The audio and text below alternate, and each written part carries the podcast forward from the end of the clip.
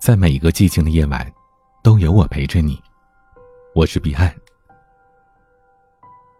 我曾经发过这样一条朋友圈：世界上有两个我，一个在晚上习惯性崩溃，一个在白天被迫性自愈。这条朋友圈得到了很多赞，朋友都在下面评论：“原来大家都一样啊。”其实，我们总是这样的。白天忙得不可开交，到晚上却经常翻来覆去的睡不着。那为什么在晚上情绪总是容易爆发呢？因为白天我们是长辈的子女，孩子的父母，他人的伴侣。可到了晚上，窝在被窝里的那一刻，我们只是自己。曾经在网上看到这样一句话：“别在愤怒的时候谈分手，别在深夜里做决定。”我曾经在深夜做过很多错事，比如睡前喝了很多水，第二天早起开会，脸却浮肿的很厉害；半夜肚子饿了起来吃东西，可吃饱了却怎么也睡不着。好像到了晚上，人变得更感性，内心也更脆弱。一遍遍的刷着手机，即使新闻已经不新了，朋友圈也都是微商的消息，却还是舍不得放下。脑海里不停的回放着烦心事。今天我说错了哪句话，同事会不会觉得我在说他？明天又要开会了，万一我的方案通不过该怎么办？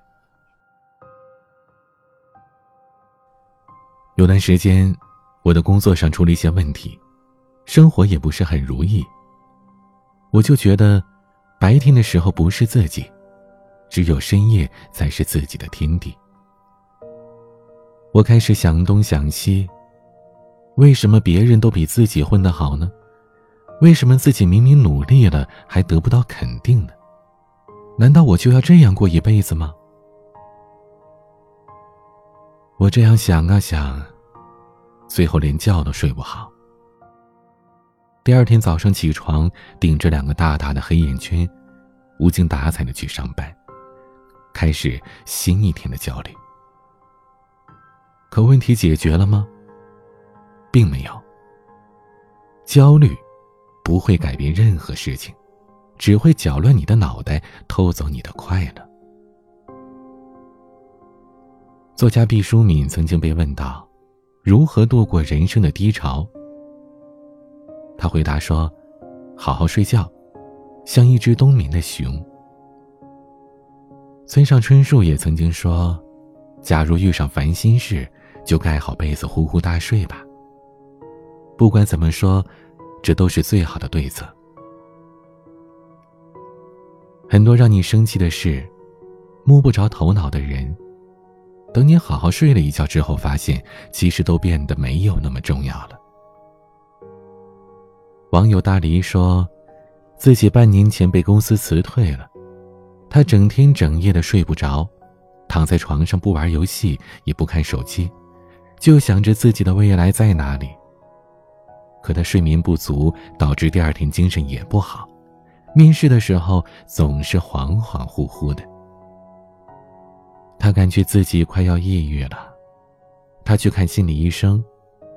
医生告诉他，每天晚上去跑步，运动完之后休息一下，直接去睡觉。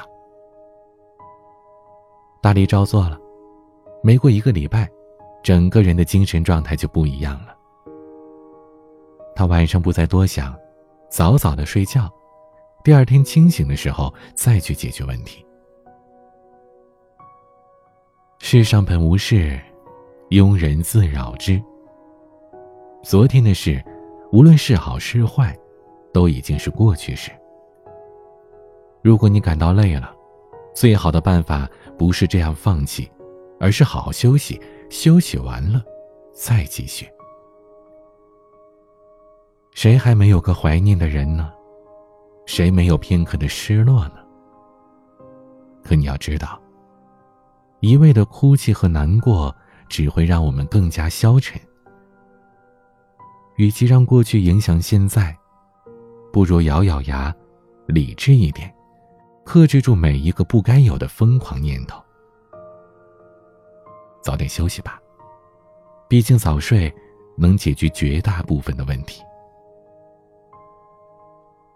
清醒的时候做事，糊涂的时候读书，独处的时候思考，难过的时候睡觉。有些东西。熬夜是熬不过去的，但是睡一觉却可以。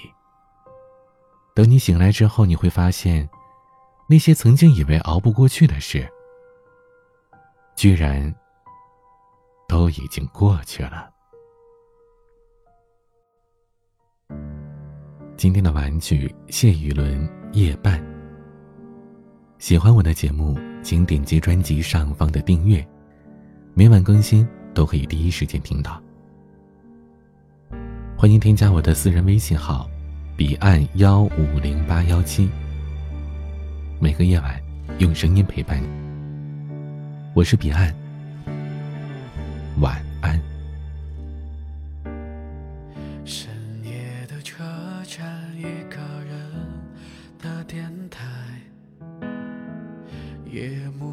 幕尽头，人在狂欢。路灯肆无忌惮把人心窥探，嘲笑人们矫情伤感。他们说我写的歌太多干戈，一笔一句都是对与错。如果袖子再简单一点，换个时间，会不会感人点？歌词描绘的画面，老套情节，眼泪却还是选择妥协。如果伤口再浅显一点，会不会难忘些？